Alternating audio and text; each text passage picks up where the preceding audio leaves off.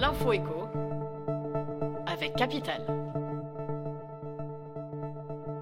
On commence avec la bonne nouvelle du jour. En déplacement à Nouméa, Emmanuel Macron a confirmé lundi 24 juillet son intention de réduire les impôts des classes moyennes d'ici la fin de son mandat. Sujette à bien des interrogations ces dernières semaines, la promesse présidentielle sera finalement inscrite dans la loi de programmation des finances publiques qui sera présentée en septembre au Parlement.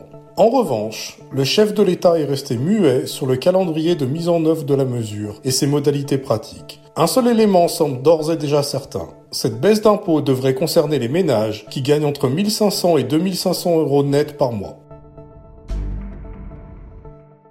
On enchaîne avec l'info pratique. Que va vraiment changer la fin du ticket de caisse le 1er août? Votée dans le cadre de la loi climat en 2020, cette obligation va enfin entrer en application, après avoir été repoussée deux fois. Si ce petit morceau de papier finit très souvent à la poubelle, il a pourtant une grande utilité, notamment pour se faire rembourser ou échanger un produit.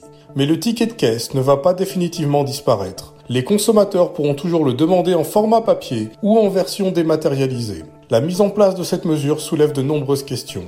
Capital y répond.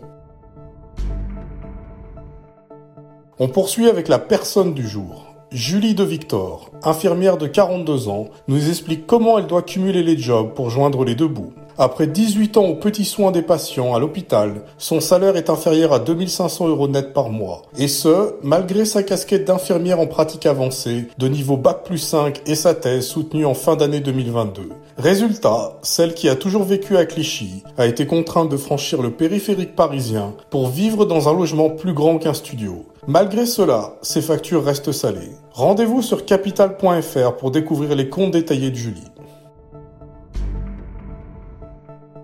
Pour terminer la vidéo du jour, le président de la FNAIM, Loïc Quentin, nous dévoile dans le dernier numéro du Grand Rendez-vous de l'immobilier la liste des villes où les ventes bloquent. Dans l'ancien, les transactions plongent pour l'ensemble des régions. Les acheteurs manquent en effet à l'appel. La faute à des taux d'emprunt en hausse, 3,8% en moyenne sur 20 ans en juin, et une barre des 4% qui pourrait être dépassée ce mois-ci selon vous financez. Bonne nouvelle toutefois, les prix devraient par conséquent baisser sur l'ensemble de l'année pour stimuler une demande en berne.